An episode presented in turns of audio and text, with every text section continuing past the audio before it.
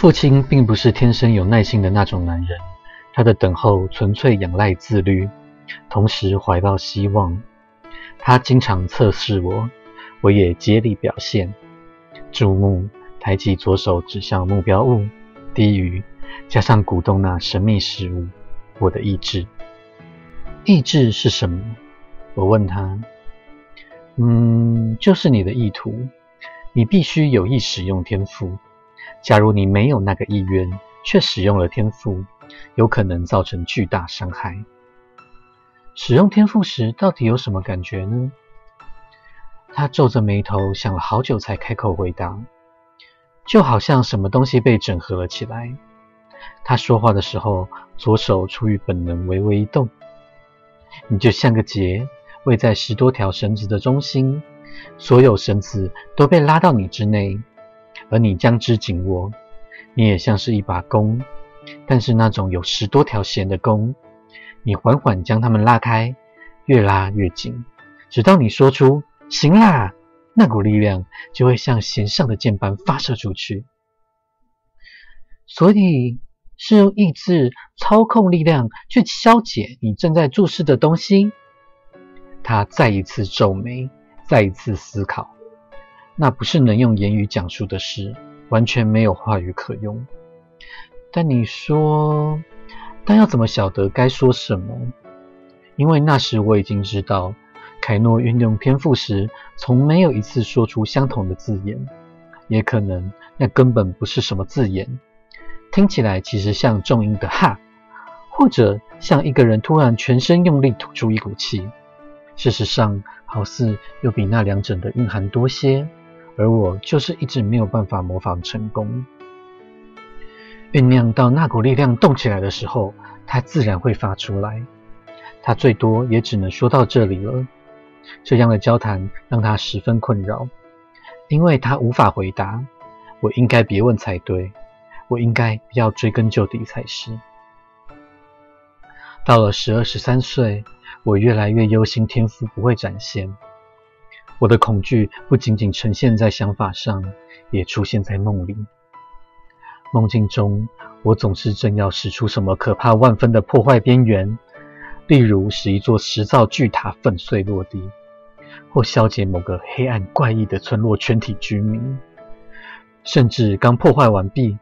正在废墟和无骨无脸的死尸间游走，拼命找路回家。反正一无例外，噩梦梦境总是在消解之前或之后。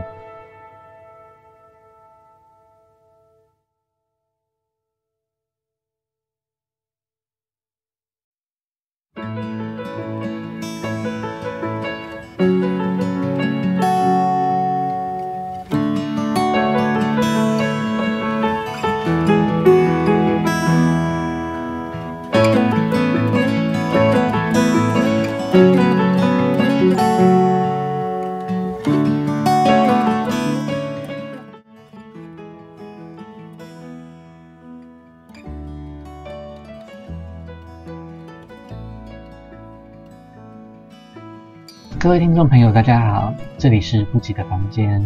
这次我们一样邀请了新知制图所来一起，呃，跟听众讨论这个呃西岸三部曲的天赋之子。对，我是独角兽哈。呃，上次嗯，其实我们就讲完了所有的剧情，对，所有剧情。这次我们就来要谈谈说。哎，那这些故事里面到底有什么东西可以值得我们去讨论，或者是值得我们去发想的地方？OK，对，那呃，其实第一个我觉得最明确的主题就是性别的议题啦，因为呃，他本身你知道，他就是一个所谓的呃，应该说女性主义作家啦。嗯，那他在他的每一个呃作品里面，多多少少都还有一些。嗯，摆脱性别框架的一个元素存在，对，对，所以包括这部的作品也是。那《天赋之子》里面，呃，有一些很明确的设定是跟性别有关的，嗯，比如说像是世系跟世家的不同。要不要先说一下世系跟世家是什么？哦，好啊，那世世，你说世系跟世家是什么？对，呃，世系的话，其实就是像是我们知道大部分的世系，比如说克斯世系。对，就欧瑞他们家，呃，对，然后比如说什么乐德世系，就是刀剑天赋的，对然，后还有其他的诸如此类的世系，各种魔法的世系有很多。嗯那呃，他都用世系作为单位。那他在描述的时候，其实都大致的可以理解说，它是由呃男生传给男生的。呃，比较难生存的环境里面，其实他们都以呃男性的那种攻击的能力为主，嗯对，攻击的力量为主，所以他以这个东西作为他们的呃世世系的一个部落的形成。嗯哼，对，所以大部分都是这个，但是比较特别是有一个那个桂蕊，她的妈妈跟他是呃贝西贝西世家。世家，那之所以称为世家，其实这就是有不一样的地方，因为嗯其实这是女传女的呃遗传特征。哦，所以世系就是男传男嘛，就是他们天赋会传在男生，由男生去传递，然后世家是他们天赋会由女生去传递，所以如果桂蕊他妈生的儿子，那个儿子就不会有他妈那个召唤动物的天赋。对，那他在故事里面其实是有表描述说，呃，其实还是会存在你的，然后类似细胞基因里面啊，对，但是呃，只是它不会展现出来这样子。哦，隐性对，的它大概是这样子里的理念这样子啦。那呃比较特别的是有一个有一个世系，它是世系的名称，但是其实它的能力是有，就是作者有包含一些隐藏要素在里面，就是呃我看一下是寇迪氏世系，就是它是会让你的比如说耳聋或者是哑巴。或者是它也可以倒过来，就是把哑巴的人变成可以说话，可以说话。对，或者是你的眼睛就是把你弄瞎或者什么的嗯那类的。这个世系它在它的故事里面是男生的话，只拥有了一半的能力，就是他可能嗯。只会只有言语上的能力，或者只有眼睛的能力，他不会拥有全部的能力。对，对，然后呃，结果它里面就是有一个女生是拥有全部的能力的，嗯然后她的的说话的权利就会变很大，因为、哦，因为其实他们的呃兄弟常常在吵架，那个是世世系的兄弟常常在吵架，然后那个女生就会跑出来，那姐、他们的姐妹就会跑出来说：“你们两个给我闭嘴！你们再不闭嘴的话，我就把你们变聋变哑。所以其实他是暗示说，呃，在寇迪世系里面，女生才拥有完整的天赋。对所以这也不是暗示吧？对，其实他是暗示说，呃，虽然女生是比较完整。对比较完整的，所以这种天赋的这个东西也隐藏在我们的生活当中了。嗯，对，比如说我们有时候会觉得说，会不会诶男生都有这种拥有某个能力，女生有另外一种能力等等的，这是我们以前呃比较传统这算一种性别刻板印象吧？对比如说男生是比较呃有攻击性，然后成就取向；女生是比较关系取向，对，就要有就是能够照顾别人、倾听别人的能力。没错，不过其实这是两性都需要的能力啦，女生也有呃需要有成就感的时候，男生也有需要倾听跟照顾别人的时候。对啊，所以呃像那个女那个贵蕊的妈妈，她就是被被那个小偷称之为女领主。但是很很有趣的，就是因为其实他的故事里面传递出来的是，呃，桂蕊她妈妈是非常有能力，而且也气场强大的女人。在故事里面，她是必须跟其他的世系结婚联对姻这样，可是她并没有失去她那个身为呃那个世家的风范。哦就是桂蕊他们家比较特别，就是他妈妈是跟那个刀剑天赋的刀剑天赋是哪一个世系啊？乐德，哦，乐德世系的男生结婚嘛，所以就是他爸有刀剑天赋，但是桂蕊是遗传到妈妈的那个召唤动物的天赋。那他们家其实是以妈妈为主的，就是他妈妈因为呃他的天赋很好用，所以他就常周游列国去帮跟别的部族合作，帮他们召唤动物。对，然后他爸就在他顾家这样子，所以他对桂蕊他们家是哎女主外男主内。对，那当然是你你说跟其他部族战斗的时候，当然他爸爸的能力还是会拿出来使用嘛。嗯，对，只是说平常在生活的时候，其实他爸的刀剑天赋也没有要干嘛。对，就是嗯贵人他们家的决策主要是他妈妈啦，对，就是他妈妈有比较大的，其实就是一般的猎人去猎杀的时候，赶快呼唤那个动物出来让他们猎杀。对，然后呃，其实他贵人他妈妈也就是说，也不是邪恶的魔女啦，她是呼唤他们出来之后，其实呃，至于你们猎不猎得到那是你家事。嗯，对，所以他们还他妈妈没有催眠动物，他没有只是说你出来一下这样子，对对，就就是召唤出来，然后你们自己给我走到呃锅炉区，或者自己被建设，没有，就是他还是有他自己的原则在，嗯。所以他也是受到蛮多的敬重的。嗯所以他等于是作者他在这两个平衡之中，也是有抓到一个性别的一个平衡点在，即便说他用了一个世世系当做是这个故事的主导线，嗯，对，但是他的世家的女生还是非常的厉害，包括后来桂蕊其实也是天才儿童，对天才儿童，对。好，那因为我们讲到说，呃，他们的能力是，呃，要父传父，母传母，呃，嗯女母传女这样子，那其实就会跟我们呃现实世界的，比如说世袭制度和封建制度会有一点点关系，就是一样的啊。对，其实你可以说一样的，就是会让我联想到那个部分，因为呃，包括我们现在台湾的生活，嗯其实我们还是可以感受得到说，呃，父母会期待我们扮演某些角色。嗯呃，像我自己的话是家里是两个姐姐，然后一个儿子。那即便说呃，已经算是跟平常人，就是跟那种非常非常传统的还是有差啦。就是我可能不需要真的说哦，一定要传宗接代，他们有传宗接代的心愿，只是他们就是会被我就骂，会被我骂。好对哦，对，这是我自己的反抗啦。但是他们至少不会说要求我说，呃呃，男生读什么书，你应该去打架，不会要求到这种程度。啊，不是不是男生念书，女生不要念书吗？没有没有，就是这是要看不同的阶层切，就是社会阶层那哦因为像我家的阶层其实是就是以农务为主，那以农务为主这种比较地下阶层的家族，其实他们对于呃家人的男生的期待是希望说你要养家对，第一个你要养家，然后再来就是你要去跟男生混，哦，对，然后你不能说就是你你你培养出比如说读书这种东西，对对这种阶层的男生来讲是问号。然后讲说你到底在读什么东西？你一天到晚看书，你都不去动动一动吗？我去跟他打一架，对对对，他们其实是比较期待男生去打 去打一架对，或者是男生要表现出就是呃凶猛或者这东西很升值哎、你打架是为了什么？要抢雌性啊？对，没错啊。可是可是对他们来讲，那就是表现出男性的状态。我妈妈其实其实雄赳赳气昂昂的对，没错没错。然后我妈其实很喜欢那种男生，，Oh my god！，对，那我就没有办法嘛，因为也没有办法完全讲展现雄赳赳气昂昂的叉叉，不是那个那个那个叉叉，就是我只能在。好，不要再讲了。就是特定场合只能使才能使用的啊、就平常的东西，平常时候，平常时候我要，我我是一个就是你要温叉叉不要随便拿出来，对，你就会叉叉吓到拿出来别掏出来，一直一直吓别人有什么意义这样子。然后结果我通常通常最令我就是叉叉拿出来都是拿来骂他们的时候，哦，OK，那时候就会展展现某种勇猛的气 概。对，因为他们实在就是让我崩崩溃，然后我的那个火星要爆发。好，这边有点离题了，回到我们 书那我的啊意思是说，其实呃，我们每个人都会有一些原生家庭的问题啦，比如说像有时候我们女生跟妈妈也会有一些心结，或者是说呃男生跟爸爸有一些心结等等的，那个都是呃跟呃父母其实有要求我们变成什么样子有关系。嗯就像是呃欧瑞的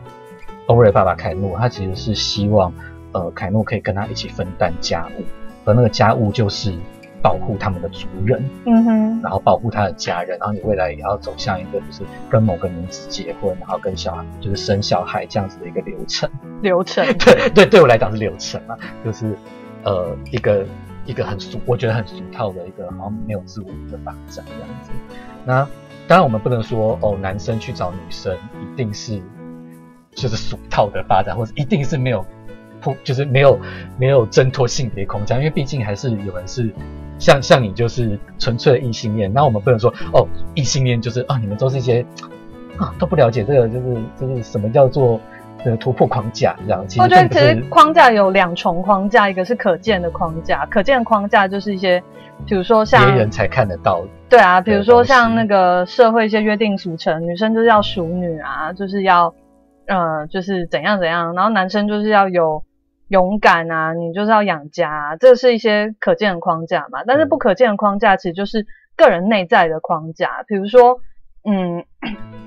每个人家庭就是父母对你都有一些期望，那你可能从小继承的那一些期望，然后心里就是觉得说，哎，我一定要怎样怎样，我才是有价值的。那这些东西可能每个人的家都不一样，对，那。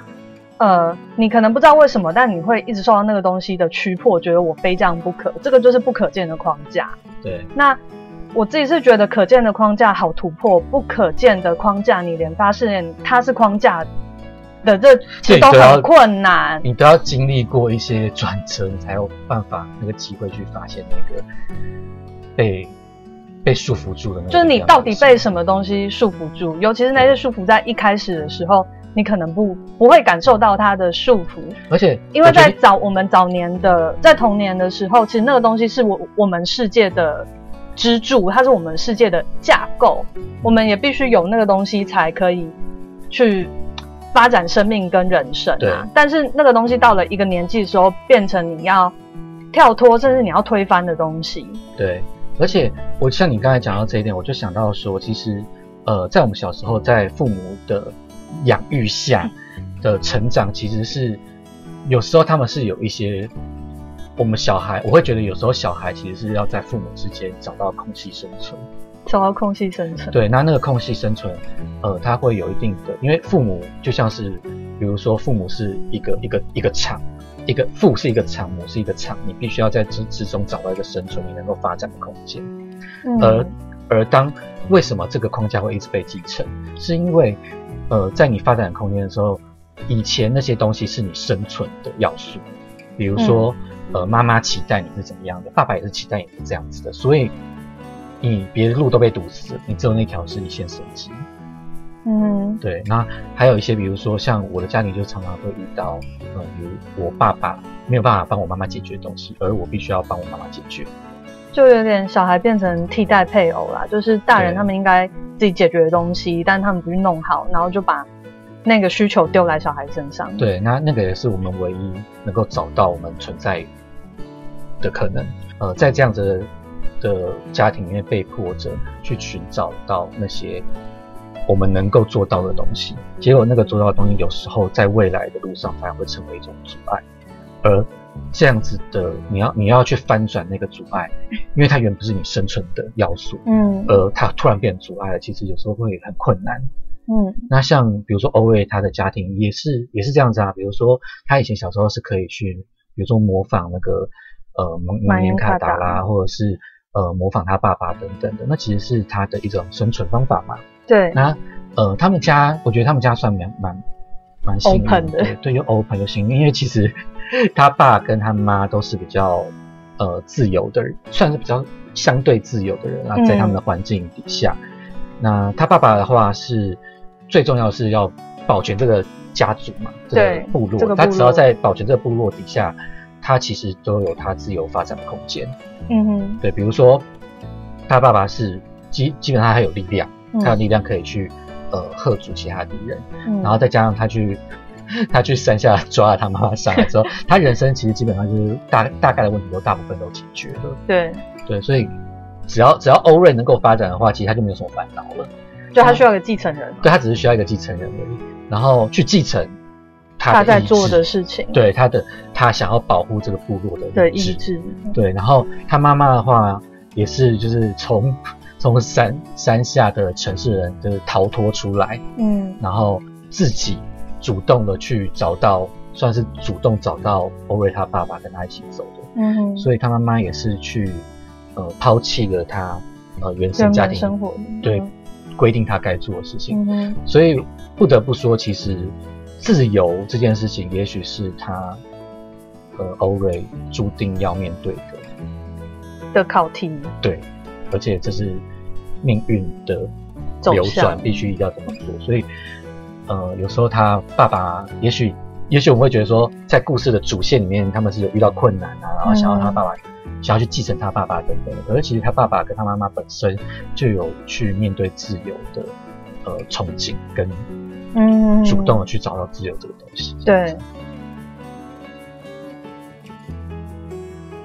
谈到他父亲的故事，因为我们今天的主题是父亲的故事跟性别议题这样子，嗯，那一定会提到就是强颜卡达这个就是家族的故事，对，家族的家族英雄不朽的存在，对，这样子。那呃，其实强颜卡达这个东西是，甚至我会说它这就是一种诅咒啦。如果你家人有一个这样子的东西的话，它就会变成一种诅咒。比如说你家人专出医生，有某某大大大师权威，你就会被那东西诅咒；或者是你的妈妈可能是钢琴老师，你就受到了很强大的诅咒。对，因为呃，他会，他当然会鼓舞一些小孩说，我要变跟妈妈一样，对，我要变成跟他们一样这样。但是其实他也是一个很强大的，呃，我不知道该说什么束缚吧，就是说。那如果不想变 变得跟你一样呢，或我就是不能变得跟你一样呢？那我现在是我还有别条路可以走嘛？那如果你不让我去走我自己的路，就刚好我跟你不一样，对，好像就没有。我我是要去死还是怎么样？对，没错。对，所以像强颜凯哈那个故事，它太完美了。当然说它后面是有一些悲惨悲惨的结局啦。可是可是其实 猫咪又爱乱入，sorry。然后小虎他想要参与，那。因为他开大部分的，呃，包括他们自己的组内人，其实大部分都是在 focus 前面那个，就是强颜卡达的力量跟成功，对他的成功的故事，因为他，呃，他很成功，让全部就是那那一整群人都很怕他们这个，呃，部落的人，对，所以听起来好像是一个非常成功的人物，英雄人物，但是其实他们都忘记了，我们我们常常读故事都会忘记后面那一段，就是。他其实是一个很悲惨的结局，然后他把自己毁灭的结局，然后他把别人毁灭，把自己把自己亲爱的人杀掉，还有自己的曾经让他填成功的天赋，他也把它消解掉。对，这是一个这家伙其实蛮否定自己的人生跟他力量的。对，所以他们都忘记了，其实强恩卡拉这个故事是一个，其实它可以是一个负面教材，就是他应该是要要来警惕人说，呃，如果你你只是滥用你的力量，对你滥用你的力量，或者是你没有。你没有好好的去正确的使用，有意识的去使用的话，它就会变成一个莫名其妙的东西，然后反扑到你身上去。嗯，那包括这个东西都是，我会觉得这是我们我们我们生活非常非常容易遇到的东西。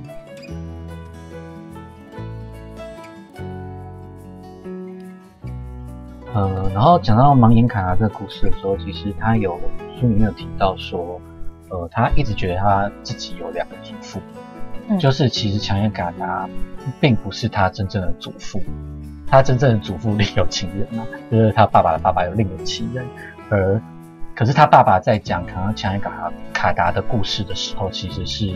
呃好像那是在讲他自己爸爸的故事一样，嗯，所以说这这其实有很明，就是你可以明显的看得出来，这就是男性的传承，嗯，他们有一个男性的权威的故事，希望。大家一起来继承这个男性的价值。嗯，那啊，呃，而且他们之所以他们会一直去继承这个东西，也是因为他们其实很崇拜那个他们的男性力量。因为其实理论上，我我像我自己听了的话，我会觉得说，呃，可是那个前卡他最后就是在乱搞，然后把自己弄得乱七八糟，这样子有什么好崇拜的？嗯，但是其实很多的男生他其实比较会 care 前面的。那个有 power 的那个部分，就是他们比较画重点的话，在哦前面很厉害啊，很强啊，觉得这样很帅啊，然后没有想到说，哎，他后来用了其实是同一个力量，然后毁掉自己跟毁掉自己心爱的人。对，而且那个是一个呃，他们对跟跟社会做互动的方式，就是他们你说把别人毁掉吗？不是不是不是是是呃很有力量，在这个社会上具有某种地位这样子有点像公孔雀要展现他们的孔雀尾巴，对，就是有力量的人就会得到各方面的青睐。我觉得那是自自信的来源啦，对，也是某种繁殖的保证。完蛋，我现在就想要讲到，就是我觉得很奇妙的是，就是为什么一个男生要这么在意另外一个男生的想法？哈，就是呃，其实他们很多的崇拜，嗯，就是是很喜欢，比如说哦，我要我要表现的，比如说第一个。是符合那个男性价值。对。第二个是，当他符合那个男性价值的时候，他们喜欢看到另外一个男另外一个男性被打败。对。然后，然后借此得到，I don't know，胜利感。胜利感。然后，甚至如果别别的男生对他们，呃，有钦佩的话，他们也许也会很嗨吧？我不知道。我想说这是怎样？他们是他们是比 gay 还 gay？这是我我一直以来没有办法理解的一个。问题就是他们不会去在乎别的男生在干嘛。可是我觉得男性的，就是你需要你打败别人，意味着你可以得到他对你的认可啊。可是你你何必在乎一个男生就是有没有认可你？因为那不是繁殖的对象。对，那不是繁殖的对象啊。可是我觉得那意味着你没有对手啊，因为你嗯胜出了，所以你你在这个竞争里面胜出了，你打败了对方，然后你获得了他对你的力量的认同。然后这就是我完全就是比较没有办法理解，就是一般男性的社群的的一个部分。因为我自己如果是在一个那个状态的话，比如说我这个地方都没有没有人可以赢过我的话，我就会开始觉得，哎，是不是等下要有人陷害我？我脑袋哦，装的是，但其实所以很多帝王他们建立帝国之后就变被害妄想症啊。对啊。可是这个这个时候我就会觉得我很像是后宫剧啊，就是就是我我我想到的是，就算我没有成为最厉害的那个人。对但只要我表现出某种强悍或者某种力量的的强度的时候，其实不管男生或女生的时候，他们看你的眼神就会不一样。然后我心里想的是：天啊，你是不是要陷害我？呃，就是我会比较往那一方面去想，我不会想到说，哦，我有个某种胜利感，因为对我来讲，就是当你去展现某个能力，而那个能力是比如说别人没有办法，不管是有没有办法做到啊，总而言之，就是你在某个场合、某个特定的时间点，你展现的那个能力，可是那那其实就只是代表你自己呃的出现的那一刹那而已。那重点在于你自己对自己有一个呃成就的满足，但是那跟别人是没有什么关系的，所以我不太会有那种呃要别人怎么看我的那种互动。嗯，对，我觉得这就是这也是呃我没有办法加入呃一般男性社群的原因之一啦。所以在看呃有时候在看，比如在看这本书，或者是在看呃男性社群的时候，我也会有一种就是很奇妙的想法。我想说，呃，你们为什么会这么崇拜呃这种这种力量的展现，或者社会地位的建建立这样子？哦，因为这是异性恋社会建立的一个基础逻辑啦，虽然很不 make sense，但是它是基础逻辑。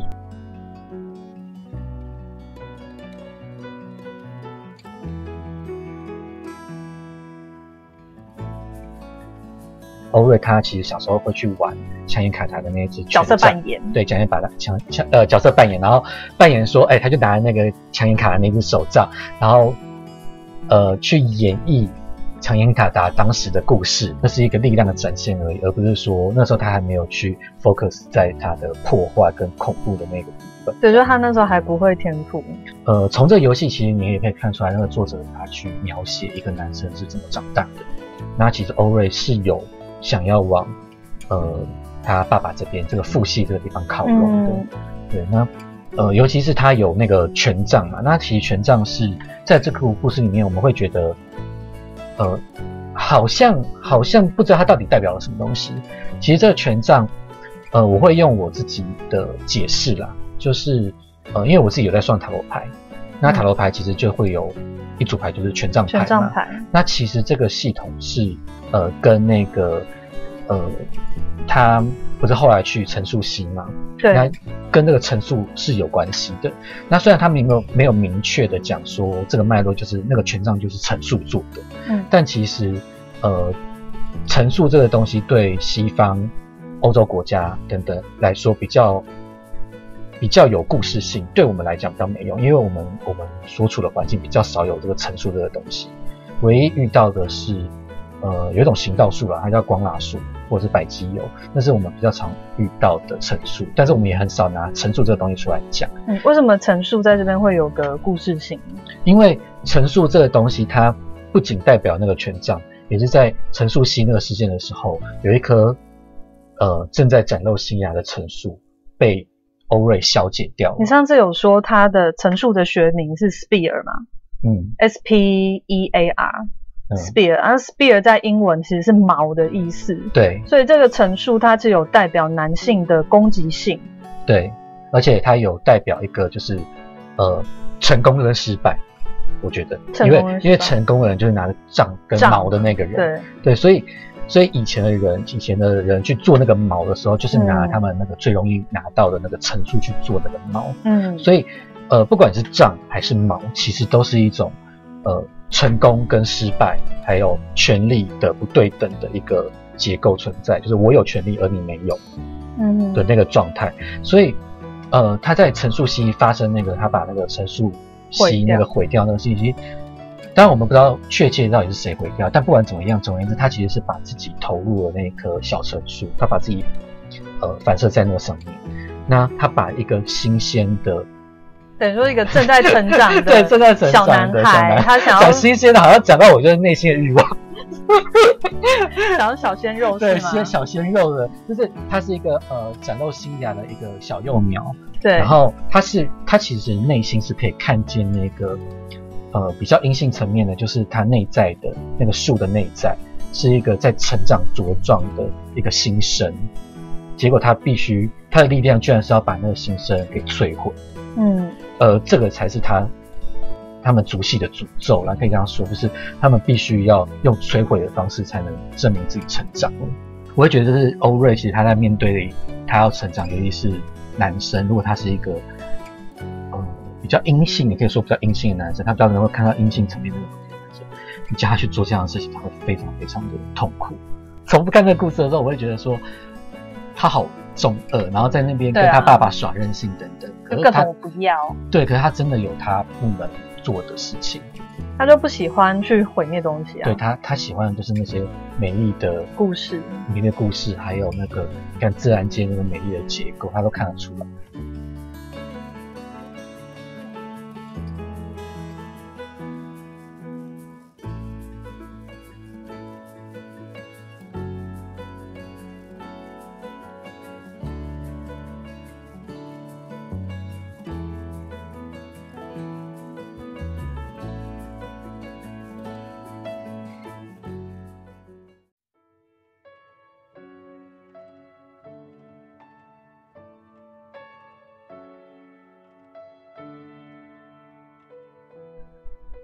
于是，阿格成了我们的邻居。自从那时起，父亲的脾气一转，转向黑暗。他觉得他领地内的全族系都处在危险中，我们却只有他一个人可以护卫大家。他的责任感很强，可能强过头了。对他而言，特权即义务，命令即服务，力量、天赋本身也意味着自由的严重丧失。假如他是个没有妻小的年轻人，我想他可能不惜发动突袭，对抗祖末世袭，一次面对所有危险，在这次自主性的行动中赌上自己。然而，他是一家之长，一个肩负重担的男人，全心全意照料着一个贫穷的家园，看顾着其中的百姓，而他所拥有的不过是一个没有防卫能力的妻子，以及一群亲属，而亲属中根本没有人具有他那种天赋，可以陪他抵抗敌人。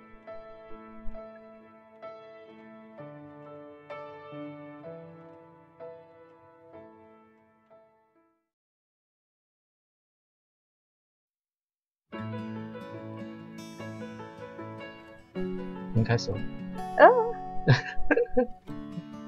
嗯，就是其实欧瑞的母亲给他的教育，或是他母亲拥有的力量，是跟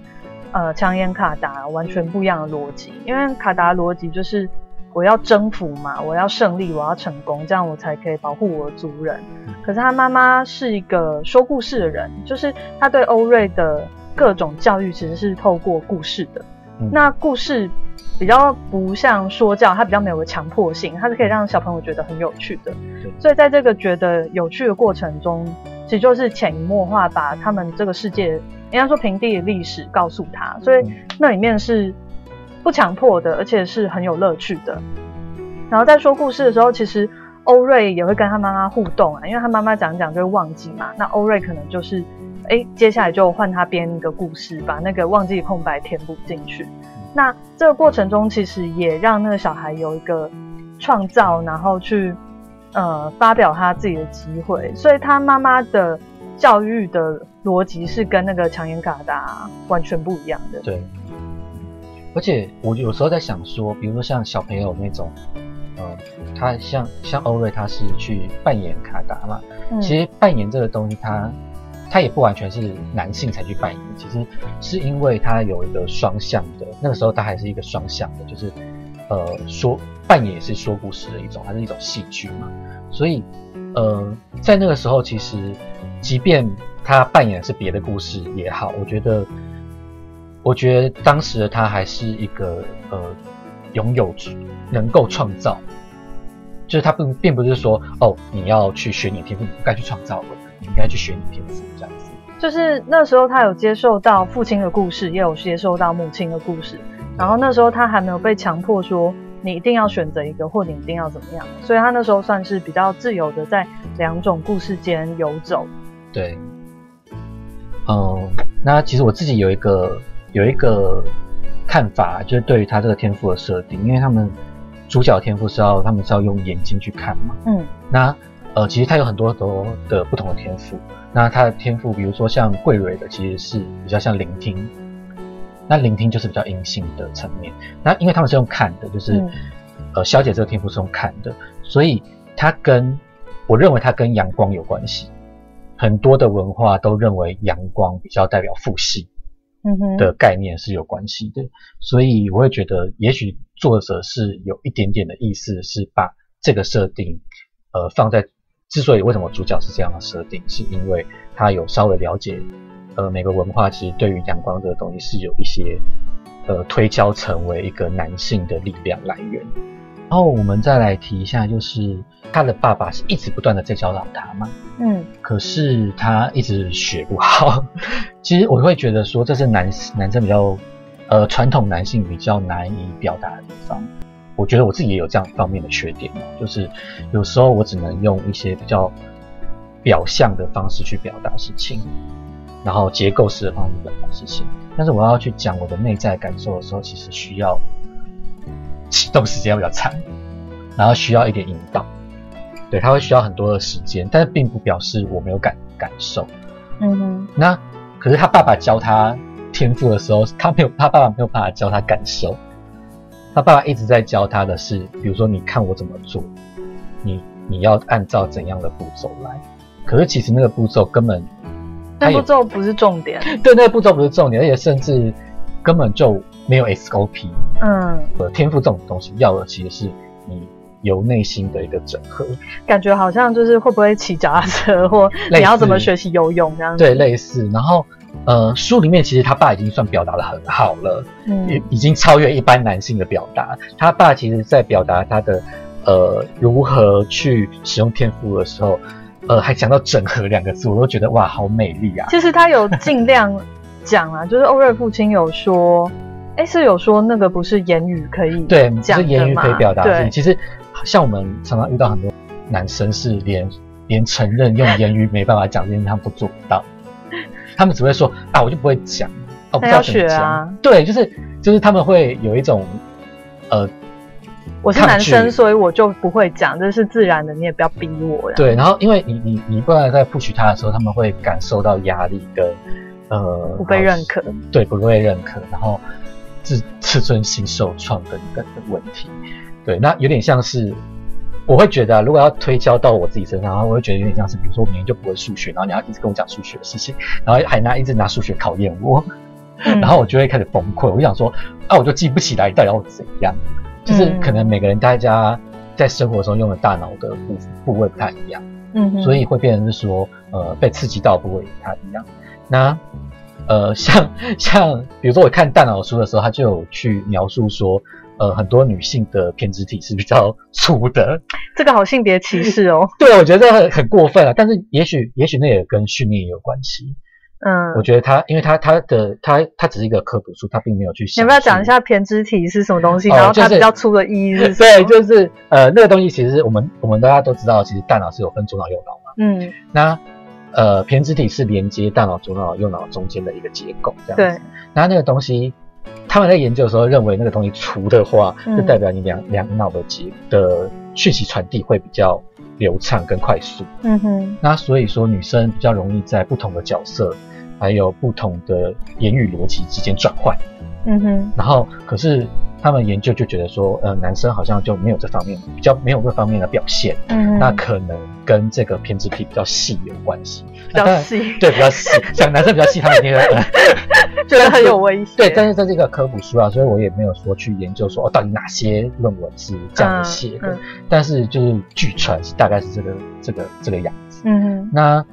我觉得呃，可能也跟社会学习也有关系。如果说他能够做到很多这方面的训练，或者是在生活上有很这这，我觉得我所有的训练不是说像去去什么学校训练，我不是讲的那种东西，嗯而是说他在生活上到底有没有实践这件事情。嗯，比如说他的妈妈是不是常常能够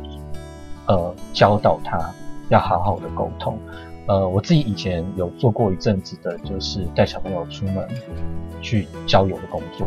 那你有时候真的会发现，有些妈妈她真的非常厉害。比如说小孩不高兴了，他们可能会发脾气或者是胡来嘛，那是一个情绪的宣泄，情绪的宣泄。但是，呃，那个妈妈她就会把他叫过来，她就会好好跟他讲说，呃，请问你怎么了？然后他就会想要试着表达，然后那妈妈又说，然后那你是不是应该，如果你有这个感觉，你应该怎么样怎么样说，这样子别人可以清楚的知道你到底是什么意思。其实这就是一种训练。那呃，现在比较多的人开始重视这件事情了，就是像我们这种情感教育。对，像是一种情感教育或是一种表达的我觉得那个是你要教小孩去知道自己现在的情绪跟感觉是什么，然后有能力去指认、辨认，然后说出来。对辨认非常非常的重要。其实对我来讲，那是一个训练的问题，就是呃，你其实常常呢去做这方面的沟通的话，会大概的、慢慢的会把那个觉知，那个觉知会慢慢的抽芽生长。嗯，其实这也是一种能力啦。嗯，对，就是它也是各种智能里面的其中一种。就是所谓智能，并不是只有哦语文智能或数学智能，像我们刚刚讲的那种是属于某一种内省的智能，就是你能不能知道，哎，你的想法是什么，你的感觉是什么，没错，就是那个也是需要常去做，然后去训练的。对，像是书里面他提到的欧瑞一直强调的那个他们天赋要怎么使用，那个部分其实就是我觉得是废话，就是那根本不是他学习天赋的要件。嗯即便后来他呃，比如说他在蒙眼的时候啊，或者是陈露西事件的时候，他在使用可能使用他天赋的时候，其实都不是照着他爸爸这种逻辑在使用的，甚至我们可以猜想，也许每个人逻辑根本不一样。我觉得这边有个有趣的东西，就是天赋它是透过基因传承，但是它没有办法被教导什么是怎么被使用。嗯那我觉得其实人生里面很多事情，就是我觉得知道有两种，第一种是资讯性的知道，就是诶我听过这个事情啊，那呃我知道游泳要先学闭气啊，然后换气的时候要叭叭叭要怎么样，OK 对你只是知道，但是那个是头脑的知道，那你的身体有没有办法做出这件事，那个是另外一个层次的知道。对，对，所以呃，我觉得现在好像，因为我们现在资讯很发达嘛，你几乎你没有做过的事情，比如说，呃，我要怎么捕捉，比如说我要怎么捕捉狮子好了，我可以上网查到捕捉狮子的资讯，但这就代表说我会捕捉狮子了吗？我想这应该是两件事吧。你提到这个，我就可以举例说，比如说为什么有的人是绿手指，有人是黑手指。黑手指，对，那呃，因为我自己是念过园艺，所以我有过资讯资讯上的指导，智力上的指导。比如说，我知道说，呃，发现某些状况的时候，可能是怎样的分类，但是这个这个指导其实，呃，它不会成就你把植物种得很好，嗯因为当你眼睁睁的看到它死掉的时候，你根本拿那些资讯来怎么套怎么套，你都会觉得说，我怎么好像学不会这样子。而我之所以，比如说我我可以养养植物啊，把它养活这样，其实是靠的是一种经验跟能力，那是一个还有直觉吧。对，那是一个呃比较原始性的东西。就是你看我们农村的人为什么可以种蔬菜种好，其实每个人都有这个能力，不可能说因为以前的人都一定要吃饭，一定可以把菜种得好的，但是有的人可以去聆听这个东西的存在，比如说它为什么要这样子长。它会，它在这个长的过程之中，我们会可以去想象说，哦，它是它的每一天是如何过活的，你可以去这样子去推敲。那呃，这个其实就是一种感觉，对另外一种生命的体悟。比话，比如说你常常去呃郊外，或者是你常常去接触动物等等，你会比较能够了解说，跟你不同生命的形式，你会用另外一种方式去使用你的脑子。我觉得学习这件事情，呃，并不是只有读书上的字或看影片、看有形的东西才是学习。那关于一个东西的完整的知识，我觉得有一些是没有办法用语言去表述的，甚至很难被捕捉的。你就只能在那个现场，你自己去做过，你去感觉过，你就会知道。那甚至没有办法被交流，因为那是每一个人很私人、很就很个体性、很主观的感觉。但是那也是学习的一个非常重要。或者我会说是最重要的部分。对，你学到皮还是学到灵魂，就是差别，就是在这边。我觉得我们在比如说贵尾或者是偶尔的时候，我们可以再把这个议题再拿出来再谈。就关于血型。对。